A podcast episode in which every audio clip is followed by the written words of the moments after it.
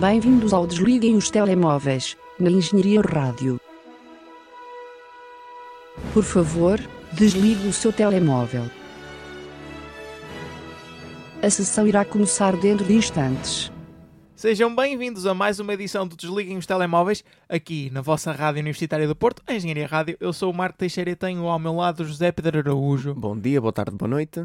A semana passada marcou o regresso aos cinemas para ti e esta semana marcou o regresso aos cinemas para mim. É verdade. Uh, no entanto, marcou para os dois o regresso aos cinemas um pouco mais comuns, não é? Sim, sim, mais convencionais. E presumo eu também tenha marcado para muitos de vocês, se já tiverem aproveitado este fim de semana de estreias para poderem ver um dos bah, dois ou três filmes maiores que estão disponíveis neste fim de semana. E começamos precisamente por um, uh, provavelmente o maior, que é Tenet, o filme de Christopher Nolan, uhum.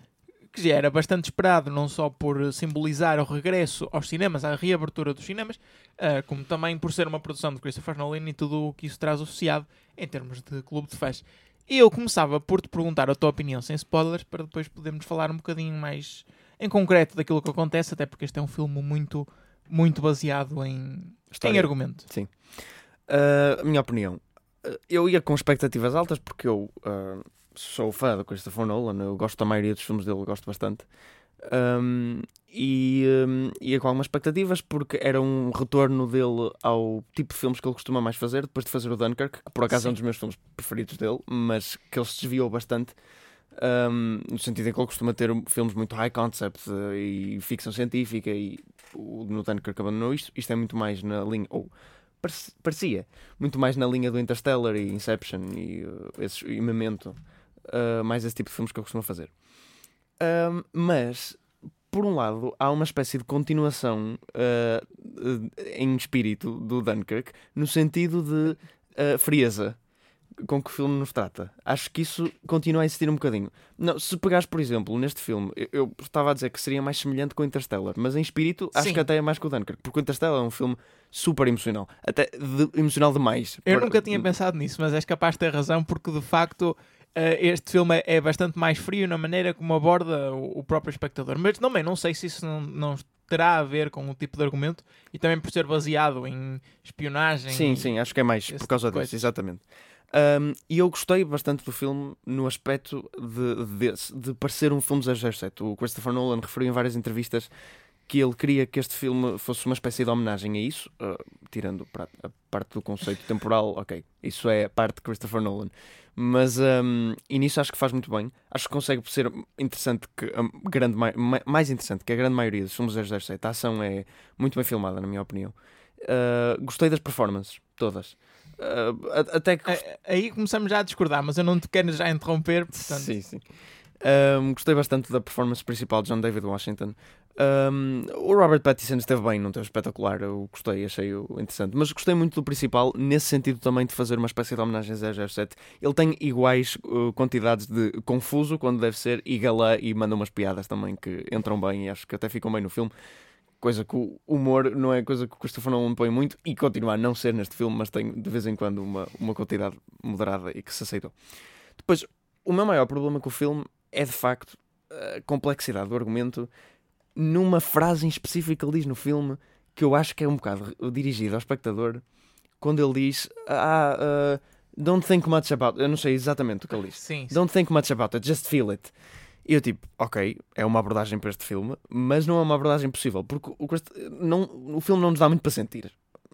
Portanto... E não só, e, e, se calhar guardamos isto mais para a parte dos spoilers, mas uh, e tu tocaste precisamente o meu maior problema com o filme, é que eles dizem isso e claramente querem que, que quem esteja a ver o filme pense assim, ou seja, não pense nisso em demasia, mas depois usam os detalhes e usam aquele conceito ao extremo para justificar todos os plot points do filme. Sim, sim. É preciso estar, efetivamente, é preciso estar bastante atento e ter alguma grasp. Para, de, ah, por exemplo, ajudou-me, acho eu, ver o, o, Dark da Netflix, que tu já tinhas visto, sim. que lida com alguns conceitos. Já disseste que este filme não é bem sobre viagem temporal, mas é manipulação do tempo e, portanto, ajuda já a ir com alguns conceitos. Eu fui com os meus pais, por exemplo, que gostam da maioria dos filmes que vou ver ao cinema e eles não gostaram ativamente do filme.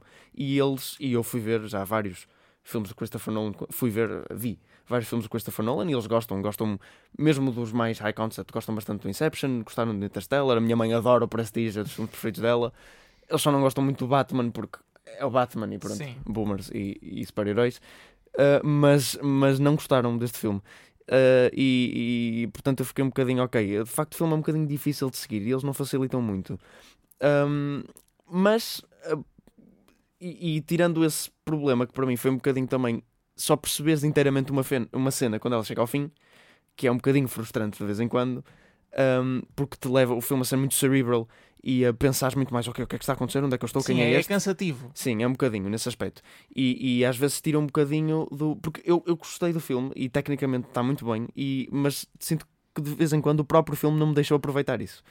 Um, mas pronto, eh, entrando mais na engrenagem, e aquilo, a primeira metade é, é difícil, só é difícil de seguir no sentido que todos os filmes de espionagem são difíceis de seguir. É porque há nomes em todo lado.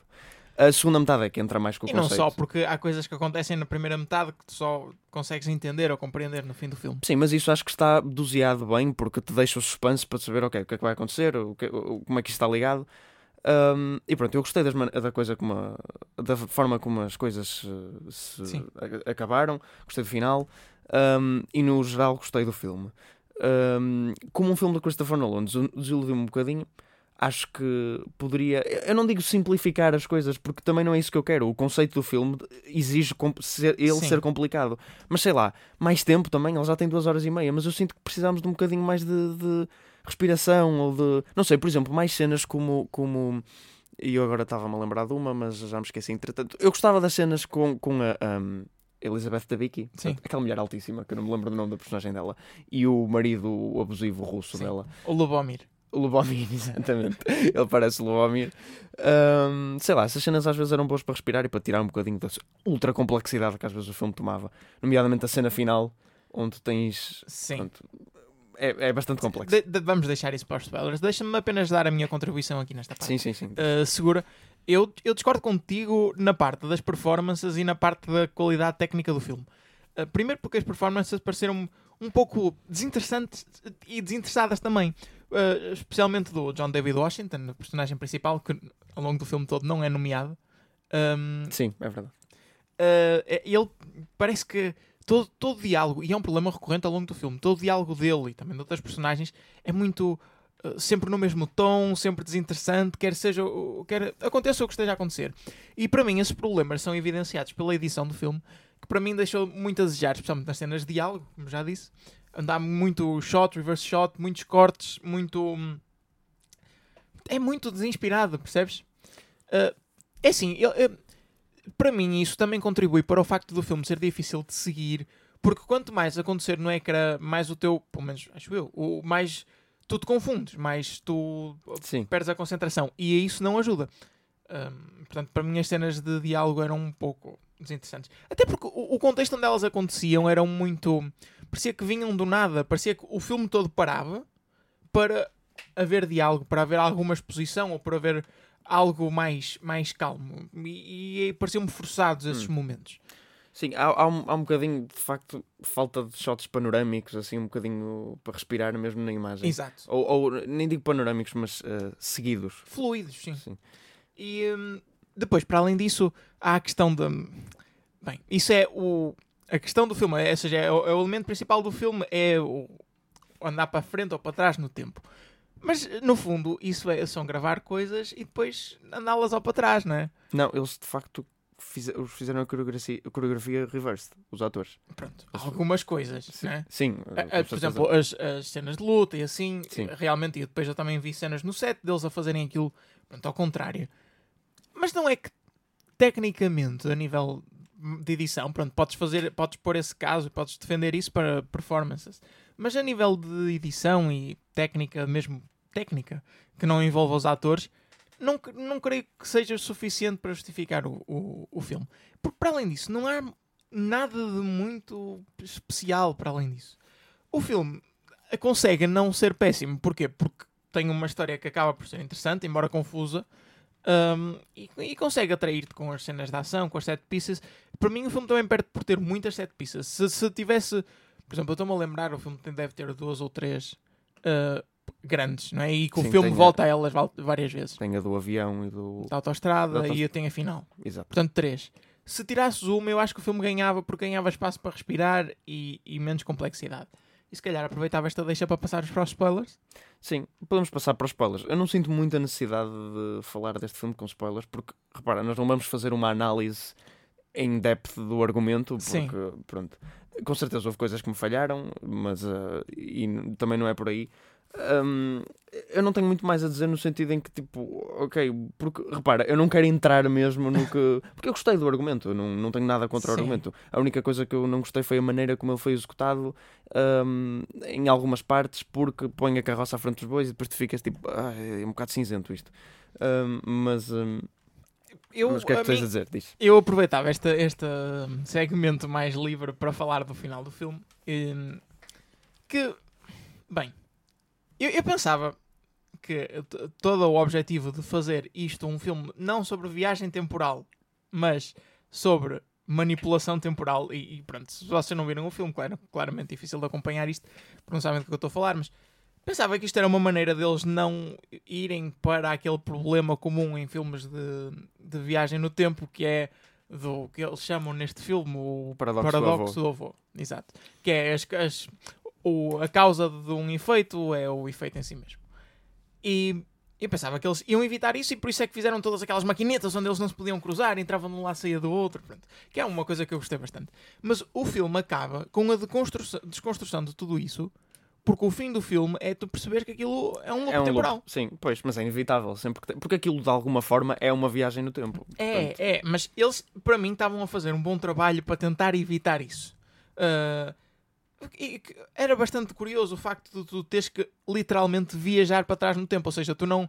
ah, Sim, tu não tu teletransportas. Exato. De- Tu tinhas que viajar tudo para trás, o que, o que dava para hum, evitar alguns dos problemas normais. Porque normalmente o que este tipo de filmes faz é, ou, ou para este filme, tipo de filmes ser bons, na minha opinião, eh, o que fazem é ou ignorar todos esses problemas e dizerem isto é um. Isto é sci-fi, é fantasia, não Sim, interessa. há lá Back to the Future, é Exato. tipo, ok? Ou então tentam ser hum, muito inteligentes com isso, mas têm cuidado com o que fazem e não caem nos erros eh, comuns. E para mim este, este filme falo, portanto, ele tenta eh, evitar esses erros, mas depois cai nele miseravelmente no fim. Eh, eh, O set piece final. Para mim, eu não consigo, eu não- não consegui construir as timelines muito bem, o que é Sim. algo que me incomoda, Eh, Também a mim, especialmente do Neil, do, Robert do Robert Pattinson, Pattinson. Uh, não consigo construir muito bem onde é que ele anda para trás, onde é que ele vai para a frente. Sim, também houve, eu já não me lembro exatamente quando, mas eu lembro que houve um momento no filme onde houve uma personagem que eu achei estar invertida e não estava. Eu disse, quando é que este se inverteu? Ou desinverteu? Também houve uma altura onde eu pensei isso. Ah, pronto, aconteceu. E, e- Simplesmente estas coisas eu culpo um bocadinho mais em mim do que ao próprio do filme. Porque Sim, às talvez, vezes pode mas, ser mas tu não consegues acompanhar, em princípio, a culpa é mais do filme do que tua, porque mesmo que o filme o explique, mas que o explique de forma insuficiente, então Sim. a culpa será dele.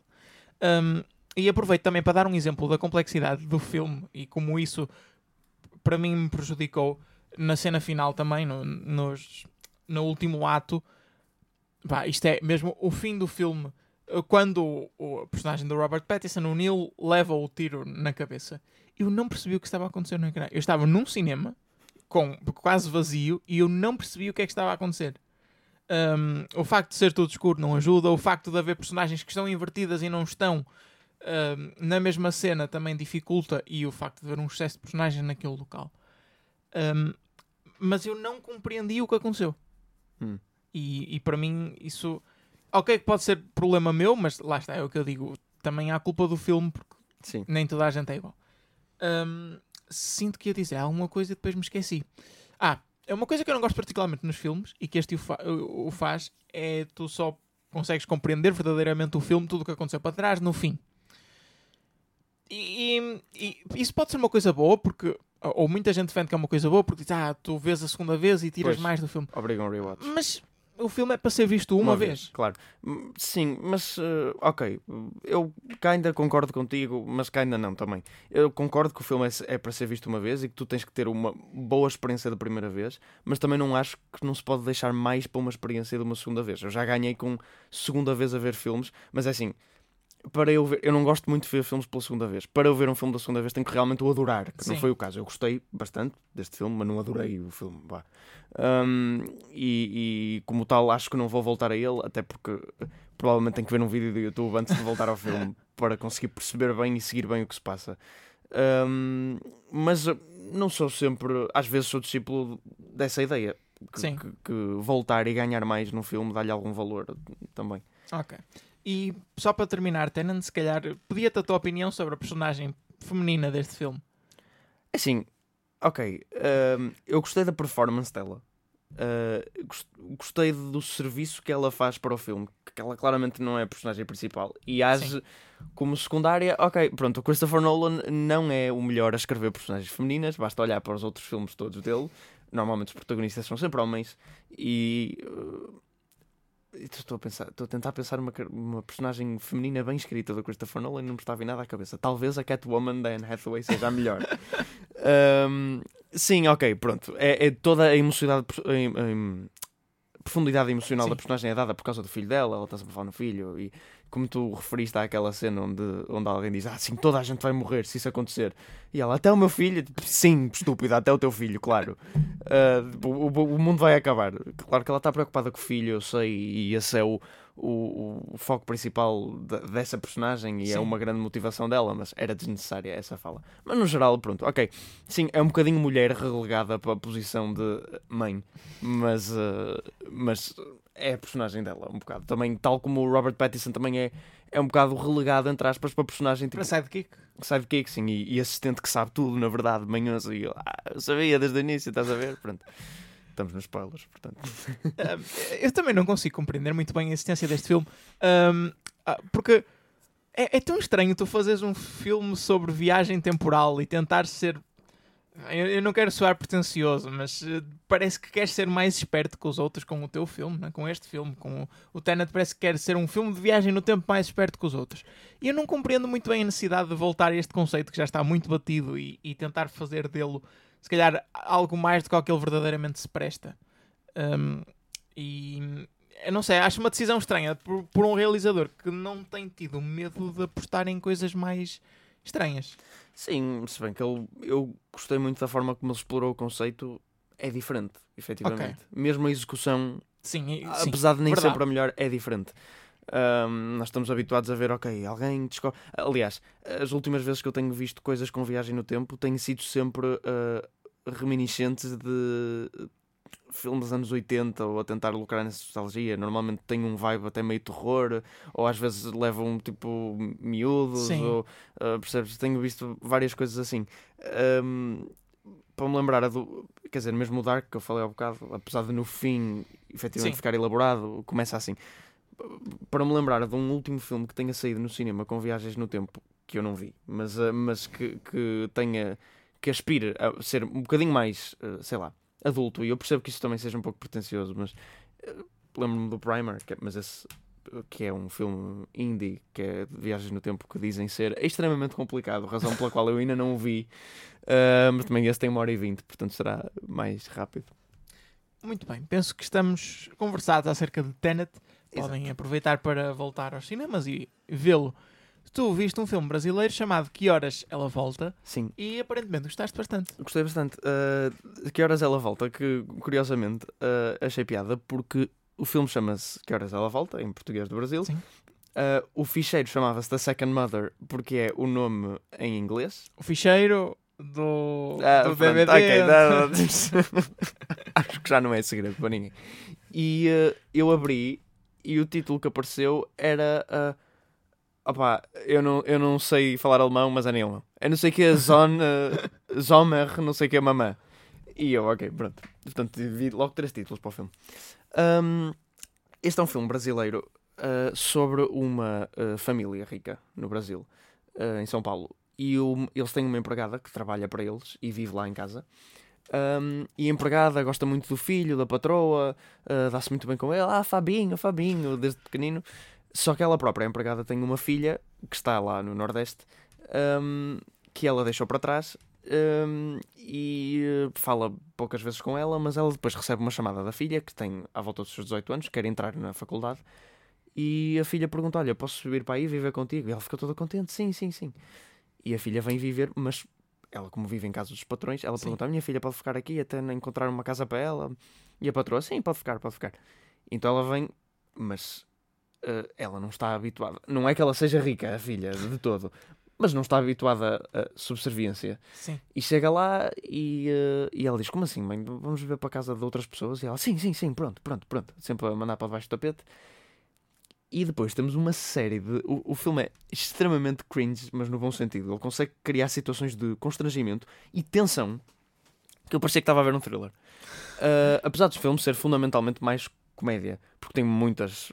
parti-me a rir em algumas cenas, mas consegue criar muito tensão na- nas coisas que é tipo: a, a filha está constantemente a desafiar a mãe e o- os, os donos Sim. da casa a fazer coisas tipo a ir para a piscina ou sentar-se à mesa, às vezes, percebes? A comer o gelado que é do miúdo e não dela. E a mãe está-lhe sempre a dizer: Mas tu é de outro planeta? Tu fazes essas coisas? E ela: Sim, mas, mas o quê? Há um livro que diz para não fazer isto? É? Onde é que, onde é que tu aprendeste? E ela: Não, é senso comum. E há um choque também da geração mais velha que está habituada ok, a conformar Sim. e é assim. E, e, e a E mãe. é reverência. E, e a referência, exato. A mãe que nun- nunca teve estudos, nunca estudou muito e é empregada doméstica, e a filha quer ir para a faculdade e, por ser mais pobre, não, não vai ficar. Sim. Quer ascendência social de qualquer das formas e está naquela casa, e quer dizer, se ela é convidada, age como uma convidada. Porque depois há sempre um elemento também dos, dos, dos patrões a dizerem: Ah, não, não, sinta-se em, ah, sinta-se em casa, tal, é tudo seu.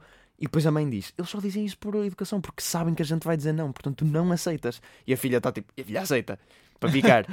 é uma relação muito boa, é uma situação muito verosímil. Ah, as performances são espetaculares, especialmente a performance da personagem principal, que tem tipo um coração gigante, mas pronto, vive com essas. Assim, ah, e tu, tu percebes, a, a- tu percebes a, um, o ponto de vista de todas as personagens. E eu vi muita coisa na internet a dizer: Ai meu Deus, fiquei com um ranço da patroa, que é horrível. Opa, claro que ela é é uma personagem má, mas quer dizer, efetivamente, ela também tem alguém estranha à casa, é um Sim. bocado a invadir-lhe a casa. Mas a miúda também é uma convidada e estão a tratá-la eh, passiva-agressivamente como se fosse outra empregada. Mas a empregada também está lá e quer manter o trabalho e quer ser cordial, como foi tantos anos com aquela família e fiel, e também não quer que a filha seja. eh, Tu percebes a motivação de todos os personagens. Sim. Há a tensão criada em situações super banais. Há uma cena que eu tenho que referir, que é de chorar a rir. Que é uma cena só da empregada, portanto, a personagem principal, que é a, a Val, um, que ela compra uma, um servicinho de, de chá, não é de chá, mas de café. Tem uns pires, umas chávenas e uma termos para a patroa quando ela faz anos. E dá-lhe, pronto. E depois ela vai arrumar aquilo, tira. E aquilo é um tabuleiro que tem seis pires, seis chávenas e uma termos. E na, na imagem da caixa Sim. vem aquilo tudo em cima da- do tabuleiro. Só que ela não consegue pôr aquilo tudo em cima do tabuleiro, porque ou tira uma chávena ou mete a termos. Então é uma cena para aí dois minutos dela a pôr. Ai, é ter-se casado, porque são os pretos em cima dos brancos e os brancos em cima. É o preto no branco. Ela sozinha, fala sozinha. Preto no branco, é ter-se casado. Ela põe os seis e depois fica com a termos na mão. Ai, mano, a figura. Ah. E olhar de um lado para o outro, e depois ela tira uma chávena, põe a termos e ela. Ah, é. E depois no fim ela só se chateia e diz: Pronto, vou esconder a chávena. olha, é muito bom. Tem momentos de humor muito engraçado e eu adorei o filme. É mesmo muito autêntico ah, e muito emocional também. Chorei um pouco no fim. E para concluir este, este rundown de filmes, tens um terceiro filme para nos trazer. Tenho sim um terceiro filme chamado Spree, um filme deste ano também. Uau! Falamos de três filmes, dois são deste ano. Este, este está a começar a, a ganhar ritmo. Um, com o ator que faz de Steve no Stranger Things, é assim que eu consigo descrever melhor. Uh, não me lembro do nome do rapaz e a nossa internet não parece estar de todo a colaborar. Um, realizado por um homem uh, russo uh, Sim. e eu acho que é o primeiro. Se não é o primeiro filme dele, é dos primeiros. Uh, e o filme passa-se integralmente filmado por câmaras. um, portanto, vá, ok, vamos começar de início. Ele faz de um condutor da Spree, que é uma aplicação tipo Uber, e ele é também um youtuber uh, e uh, de outra rede social, qualquer tipo Twitch. uh, que está sempre a ambicionar ganhar fama, mas não consegue. Então ele começa uma, um- um, uma série, no fundo, que passa-se ao longo de uma noite, chamada The Lesson, hashtag The Lesson, que ele está sempre a dizer, um, e instala câmaras no carro do de Spree dele Sim. um, e uh, começa a matar os passageiros e a fazer live stream disto. Só que ninguém está a ver, praticamente ninguém está a ver, e toda a gente que está a ver acha que é falso. falso. Só que pronto, depois há umas peripécias eh, que acontecem durante uma noite e como aquilo vai evoluindo. E eu devo dizer que o filme tem a sua piada. Eu gostei, no geral. É um bocado obnoxious, é um bocado o episódio do Black Mirror levado ao extremo, porque é tipo, ah, technology is bad. Sim, E sim. ele faz de uma personagem extremamente exagerada, extremamente. Mas hum, o filme é uma comédia, no fundo, é uma comédia de terror. Uh, portanto, acaba por ter piada a personagem dele, do tão exagerada que é. Sempre obcecada com. com hum, a seguir, ele está sempre a falar para a câmara. Uh, hashtag follow back, follow back. Está sempre a dizer cenas assim, super elétrico. Um, e tem a sua piada, porque às vezes o filme é filmado nessas câmaras do carro, mas às vezes é do, a perspectiva do telemóvel dele a fazer o streaming. Sim. Portanto, tu vês os comentários das pessoas que estão a ver, e eu, a partir de uma certa altura, já há mais pessoas a ver. Eh, E portanto, o filme tem sempre comentários de pessoas a aparecerem, como se estivesse a ver um live no Instagram ou assim. Eh, e portanto, há sempre coisas para ler, como uma opinião eh, Do que está a passar. do que está a passar. E às vezes o, o ecrã divide-se em três até, e tens três streams diferentes de três personagens do filme, eh, e começa a ficar confuso, mas é interessante. É muito é muito Gen Z, no sentido que é muito elétrico Sim. e, e estão sempre a acontecer coisas no ecrã, ao ponto de ter literalmente três streams divididos e, comentar, e três linhas de comentários a aparecerem sempre e coisas a acontecerem em cada um dos três ecrãs. Portanto, é quase impossível manter a atenção em tudo. Um, mas é um filme curtinho, portanto também não, não, não dá dor de cabeça. E gostei desse aspecto. Bah, Não é uma obra-prima, a história é bastante normal, no sentido que é ele vai matando pessoas e vai E filma. e filma e vai ganhando uma legião de seguidores. E pronto, é um bocadinho parecido com alguns episódios de Black Mirror, nomeadamente ou aquele das redes sociais, onde tudo é avaliado por Sim. gostos e pontuações, ou aquele que o, o miúdo eh, é. Portanto, há um vídeo dele a masturbar-se, ele é coagido a fazer coisas e chantageado com esse vídeo. Também tem algum. um- a, parte do, pronto, a parte do episódio das redes sociais, acho que é óbvia a comparação do, do amor que se tem, da gratificação que se tira dali. A outra parte é mais pelo voyeurismo de quem está do outro lado e da, pronto. Ok. Um, mas, mas pronto, é um filme giro. Um, eh, gostava que fosse um bocadinho mais gráfico. Apesar de ter o seu quê de gráfico, mas como se passa tudo em câmaras e assim, há algumas coisas que ficam sempre cortadas. Mas gostei, gostei da performance do, do Steve. E com isto concluímos a nossa análise destes três filmes. Falamos agora dos trailers que Vamos saíram ver esta semana e começamos com The 40 Year Old Version, um filme trailer. da Netflix sobre uma produtora, realizadora, atriz de teatro que, embora tenha um início de carreira promissor, depois acaba por não conseguir suceder e vira-se para o rap como possível maneira e para o hip hop como maneira de ganhar fama outra vez. Pois. É como tu disseste, um filme indie do que dá aspecto. Primeiro é preto e branco, né? Sim. Um, que dá aspecto de ser um filme indie assim. uh, o tipo de argumento, não o argumento em si, que é assim tão visto, mas o tipo de argumento de uma mulher a redescobrir-se com alguma coisa. Honestamente, não sei se este filme vai tomar uma abordagem mais.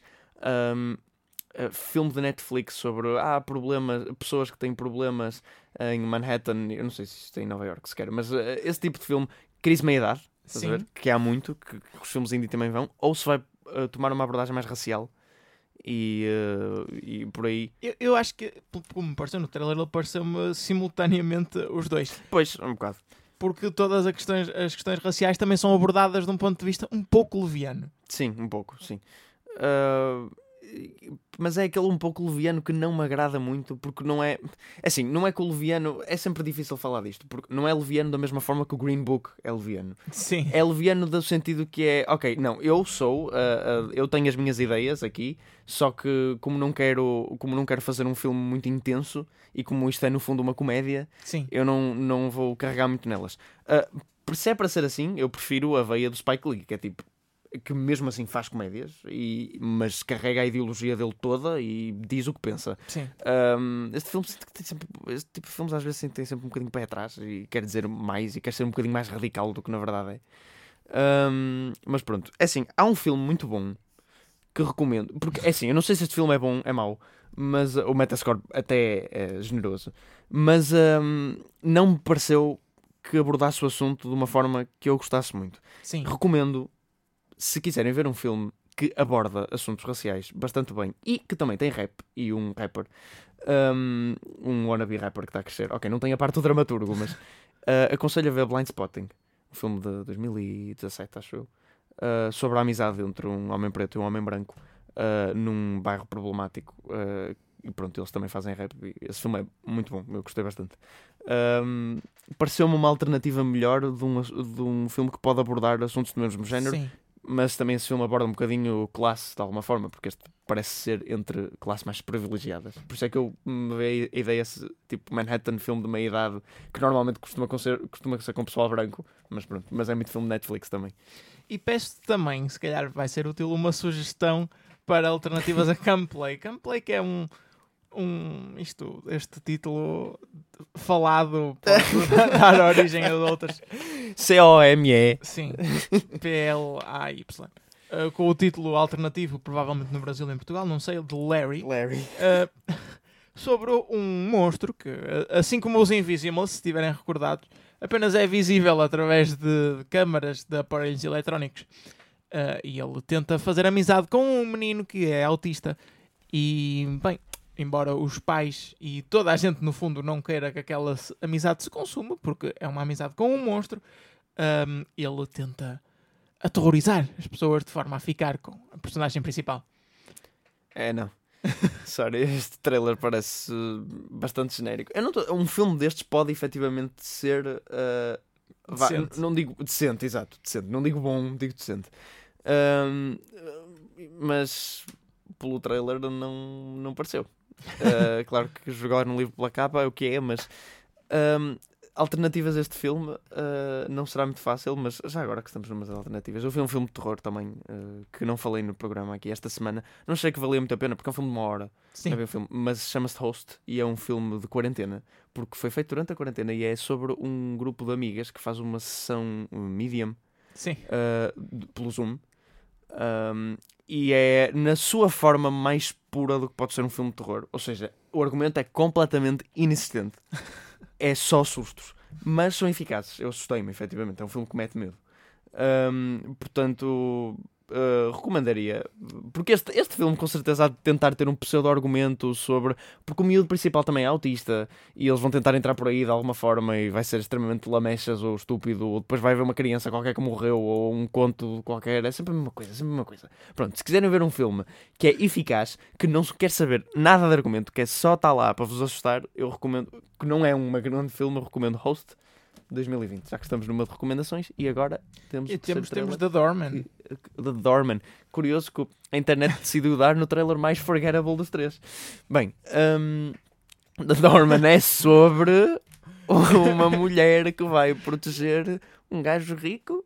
Não, é não. é sobre uma pelo que eu percebi pelo trailer, é sobre uma mulher que volta do exército e depois, claro, como sai do exército, tem que arranjar emprego na vida civil, oferecem-lhe um emprego como porteira de um prédio, só que depois esse prédio é assaltado. E o filme é sobre ela a derrotar os assaltantes. Ah, é? Aquele mau era o assaltante? Eu, era, pensei, era. eu pensei que. Ah, pensei que ela trabalhava para ele, eu não percebi nada do trailer. Uh, pensei que ela trabalhava, mas revoltava depois. Um, sim, pronto, então faz mais sentido o que tu disseste para ser. Pronto, é uma mulher porteira má. Não é como a Rita Blanco no Gaela Dourada, não, não é? Não é a Pedro Henrique. uh, pronto, e ela dá porrada. Honestamente, parece. É o, pareceu-me o pior dos três trailers. Sim. Seria o último que eu veria. Tem a Ruby Rose como papel principal, uma atriz que eu uh, conheço dela fazer a, o. o penso que é o Batwoman. É Batwoman que se chama? Batgirl? Não, aquela série horrível, aquela série horrível da DC, bem, não sei. Uh, que é ela que faz. Uh, e pronto, não tenho muito mais a dizer. Tem Jean Renault a fazer do mal, que é o é o mesmo ator de uh, aquele filme com a Natalie Portman, o Leon uh, Professional, Sim. com a Natalie Portman com 12 anos. Pronto, uh, nos dias idos de sucesso dele, e pronto, não há muito mais a dizer. Há sim a dizer sobre o box office, ao contrário do que tem acontecido nas últimas semanas. Começamos, como sempre, com o box office dos Estados Unidos. esta semana, que foi de abertura, ou de. vá a abertura em termos de filmes dos cinemas portugueses só será na próxima semana nos Estados Unidos. Relembramos que Tenet só estreia na próxima semana. Sim. No entanto, houve já a estreia de New Mutants e é mesmo esse filme que ocupa a primeira posição, com 7 milhões de dólares. Em segundo está Unhinged, que estava em primeiro lugar na semana passada. Em terceiro, SpongeBob Movie, Sponge on the Run. Em quarta, a estreia de The Personal History of David Copperfield, um filme cujo trailer também falamos aqui no Sim, programa sim. já há umas semanas. E a fechar o, a lista de filmes está Words on Bathroom Walls. Se calhar aproveitamos para falar de New Mutants e sobre uh, as reviews que não são muito positivas. Não, mas são mais positivas do que eu estava à espera. Depois de todos os problemas à volta do filme, todo o adiamento e especialmente o principal fator, depois daqueles primeiros dois minutos que nós vimos, que pareciam péssimos, Sim, ah, eu pensei que este filme estava condenado completamente a ser horrível e pronto, e as reviews são más de facto, mas não são péssimas e a maioria das coisas que eu li é que o filme é morno e não traz nada de especial, não é péssimo, vê-se, é um filme de super-heróis ah, comestível, mas eu estava à espera que fosse ridiculamente mau. Ainda pelos estou- vistos, não é? pelos vistos não é, deveria ver eu mesmo para comprovar, porém não me está a apetecer particularmente. Em Portugal, o New Mutants, o título em português é Os Novos Mutantes, estreou em segundo lugar uh, com 40 mil euros, atrás de Tenant, que fez 239 mil euros, o que agora, nestes tempos, é uma quantia já bastante considerável. E também é de realçar que Os Novos Mutantes fez praticamente o mesmo dinheiro que A Fábrica dos Sonhos, que também estreou esta semana, é um filme de animação, uh, e fizeram os dois 40 mil euros. Bem-vindos à África, está agora em quarto lugar, uh, Scooby em quinto, em sexto, O Segredo, Atreve-te a Sonhar, um, em sétimo eu ainda acredito, em oitavo Força da Natureza, em nono Bora Lá, que ainda continua ao fim de 14 semanas aqui pelo top 10, e o Jardim Secreto fecha este respectivo top 10. Falamos ainda do Rei de Staten Island, que embora tenha um, um golpe de marketing bastante forte em Portugal, não consegue entrar no top 10 e fica em décimo segundo. Sim, eh, deixa-me só referir que em décimo primeiro, porque tu leste o décimo, leste o décimo segundo. Aquele décimo primeiro tem um nome bastante engraçado, portanto, Julieta dos Espíritos está em décimo primeiro. Gostei do nome. E fazemos a transição para a notícia má desta semana. Sim. Certamente já a ouviram. Uh, Chadwick Boseman, o ator que o papel mais relevante dele foi como Pantera Negra no- nos filmes da Marvel, uh, morreu. Ele tinha 43 anos e morreu de cancro do cólon. Um, é sempre uma notícia difícil de dar, sobretudo porque ninguém estava à espera e ele manteve a sua doença um pouco em Pois, em segredo. segredo, penso eu, não é? Eu não, não fazia ideia. Quando soube que ele morreu, tipo, pensei automaticamente num acidente ou uma coisa assim, porque ele é muito novo. Sim. Ah, e eu não sabia que ele estava doente. Ahm, até porque Black Panther 2 e coisas do género. Ah, Sim. Claro que, claro que uma pessoa faz o filme na esperança que ele não morra, né? o, o- mas. ah, Sim, mas isso também, eh, se calhar, atesta o seu profissionalismo. Tem saído Sim, filmes sim. com ele até há bem pouco tempo. Aliás, havia um filme da Netflix que era suposto ficar disponível na segunda-feira desta semana e, acabaram por adiar a estreia. Eh, já agora chamava-se Ma Rainey's Black Bottom. Eu tenho muita pena se esse for o último filme desse homem. é que tem um péssimo nome. Ahm, sim, e... E- o da Five Bloods, que saiu Sim. há pouco tempo na Netflix. Eu Não quero dizer que tenha seja filmado há pouco tempo, mas também ah, há pouco tempo ele não devia estar em condições para filmar nada. Exato. Ahm, E ma- isto, por muito que, que custa falar ou que não seja, se calhar, o momento para ter esta conversa, também ehm, certamente que muita gente na Marvel estará um pouco preocupada sobre o que fazer. Pois, porque Black Panther foi um grande êxito. Ahm, e, e Mas- agora. É assim, a Marvel tem a vantagem de que consegue fazer sucesso, tenha quem tiver nos papéis principais. E se calhar, pá, eu- eu- lá está, isto é sempre muito difícil de falar e é feito de se dizer, mas se calhar isto acaba por ser mais fácil para vender o próximo filme de Black Panther. Se calhar, mas achas que eles vão fazer um filme do Black Panther sem o Black Panther? Uh, Tipo, com um novo- volta? Ou um Não, novo Black Panther? A mitologia do Black Panther presta-se a isso, né? porque é alguém, é uma personagem que Sim, sim, quando- é um título. É um Exato, é um título. título. Não, não é, não é uma pessoa. Isso é verdade. vai passando de geração para geração. Um, e, e isso. Eu pensei naquilo que a Disney fez com o Carrie Fisher né? nos, nos filmes de Star Wars. É bem possível que eles consigam fazer com, com Chadwick Boseman um, e pelo menos Pois. dar alguma continuidade à sua história. Ou seja, fazer com que tudo aquilo que eles tinham programado se fosse possível, mas com outro ator. Uh, se isso faz sentido narrativo ou não, iremos esperar. Mas fica aqui as nossas, nossas palavras de memória para um ator que eu até tinha em, em grande estima. Sim, eu não conheci, acho que nunca ouvi em nenhum filme sem ser o, o Como Black Panther. Mas ele era um bom Black Panther, eu gostava. Nada de extraordinário, mas servia bem o papel. E ele que era muito provavelmente a maior aposta da Marvel para, para a próxima, aquilo que eles chamam fase, né? Para os próximos tempos. Sim, era ele e o Tom Holland, talvez, seriam Sim. os principais, eh, porque foi, houve uma tentativa de Captain Marvel, mas penso que não pegou. Ahm, não sei se queres referir mais alguma coisa. Não, acho que é tudo. E sobra-nos 5 minutos que estariam reservados, sim, para as estreias da próxima semana. No entanto, não temos internet, portanto vai ser um pouco difícil de o fazer.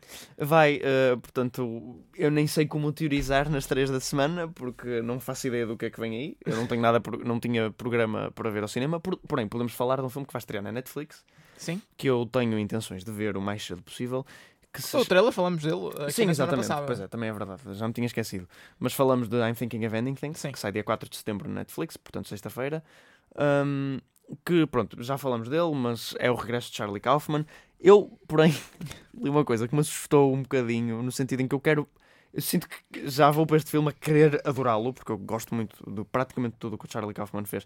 Tirando talvez o último filme dele, que eu gostei, mas eh, pronto. Um, que é o Anomalisa, é de animação. Um bocadinho mais uh, uh, sorumbático. Mas, uh, mas eu li uh, no Letterboxd, que é um site que eu já às vezes falo Sim. e frequento aqui, uma review, eu comecei e a primeira frase dizia Easily the least accessible film by Charlie Kaufman. E eu tipo, ok, vamos lá ter calma. O Charlie Kaufman, como argumentista, fez filmes que são moderadamente acessíveis. O Being John Malkovich é, Sim. é linear em termos, pronto, dá para seguir. Mas os filmes dele como realizador, o Cinético de Nova York e o Anomalisa, não são muito acessíveis. São um bocadinho mais difíceis de penetrar. Já entram efetivamente no surrealismo, enquanto os outros é mais um argumento estranho, Estúpido. eh, pronto, que tem, que tem, que é surrealista em algumas partes, mas não na, na cadência da narrativa. Sim. Não, é, é simplesmente nos acontecimentos, mas as personagens têm desem- ações que são lógicas dentro do universo estranho Sim. nos outros dois filmes dele, as ações das personagens já são em si estranhas, porque elas parece que nos, nos três filmes que ele escreveu, Adaptation, Eternal Sunshine of the Spotless Mind e uh, Being John Malkovich, uh, ele escreveu mais, mas esses são os mais célebres. Tens personagens que estão a estranhar ou a tentar viver com o mundo à volta delas. Sim.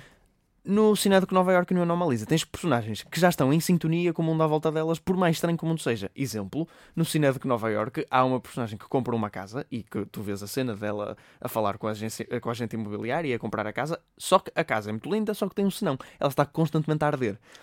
E ele, as personagens tomam isso como normal, as personagens vão lá, outras personagens vão lá tomar café e a casa está a arder e tipo, ah, está a arder a casa. Ah, sim, sim, deixa estar.